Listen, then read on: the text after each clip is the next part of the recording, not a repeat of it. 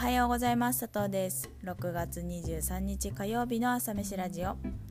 この配信は私佐藤が日々の気になるニュースやお仕事のこと好きな音楽やカルチャーについてゆるっとお話しするラジオです。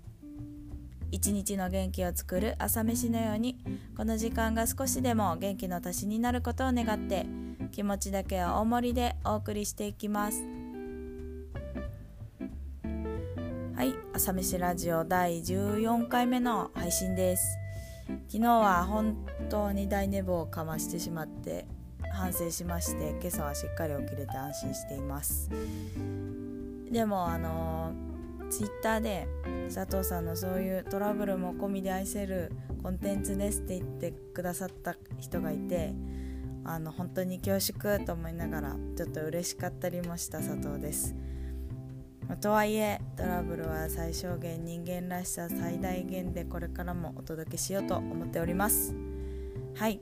さて今朝は名前を呼ばれると嬉しいよねの話をします。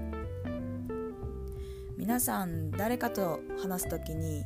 その相手の人の名前は積極的に呼ぶようにしてますか？名前って呼ばれるとああ私はこの人とちゃんと喋ってるんだなって思えて嬉しくなりますよね。佐藤もあの名字も名前も平凡ではあるんですけどあの佐藤って呼ばれたらもうウキウキして返事してしまいます。で突然なんですが、まあ、佐藤は知る人ぞ知るというか別に隠してることもないんですけどあのタクシーに乗ったらまあずっと運転手さんと話してるような人間なんですね。がもちろんあの最初の空気を読んで大丈夫そうな人だったらにしてるんですけど大体話してます。であの「よろしくお願いします」から始まり「最近コロナも落ち着いてきて忙しいですか?」とか「何年この仕事されてるんですか?」とか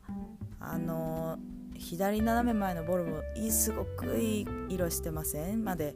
会話したりしてです。ありがとうございました。楽しかったです。お仕事気をつけてください。で終わるっていう感じなんですけどあのその間割とちゃんと名前を呼ぶのを大切にしていてあのタクシーの運転手さんって助手席の前に名前のプレートがあると思うんですけど結構乗ったらそれをすぐ確認します。で大体、まあ、急に名前呼ばれるとびっくりされる方多いので「えお名前珍しい感じですね」なんて読むんですか？とか「どの地方の出身の名字なんですか?」とか聞いてから話すといい感じにブリッジができます。はい、でタクシーの運転手さんの話ってすごく面白いんですよ。あの人によってはご家族の話とか昔の業界の話とか最近面白かったお客さんの話とか本当にいろんなことを話してくださってあの勉強になるんですよね人間のそのストーリーというか。で大体もう二度と会うことはないですし佐藤もあのドアを閉めたらもう覚えてることはないんですけど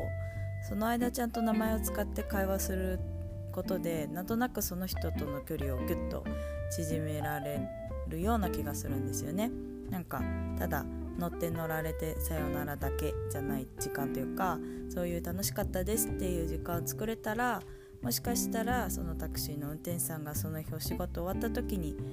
今日はなんかよく喋る人がいたけど楽しかったな。あの時間はタクシーの運転手さんとより名前も呼んでくれて知り合いみたいな感じだったなって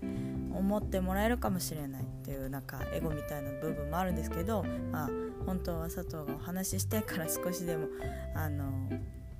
ほぐれて話せるように名前を呼んでるっていうのが正直ではありつついでも名前を呼ぶと本当にその時間はそのあなたと私っていう関係になれる気がしていいなって思ってます。でちゃんと自分の名前を呼んでくれると向き合ってくれているなと思う。というか。はい。なんでだから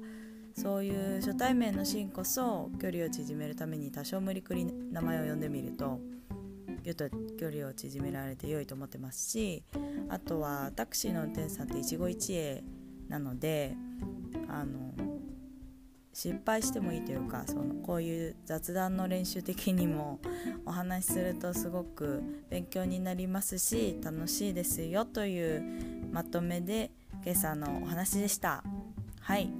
では最後に今日の1曲。今日はあの昨日からの雨が少し上がりそうなので「一人で雨上がり」という曲を紹介します。鳥の曲は本当に綺麗な声が特徴で健やかな気分になるんですけれどこの雨が上がってキラキラし始めた空気を感じられる曲です。是非聴いてみてください。それでは今朝はこの辺で。今日も一日頑張りましょう。また明日。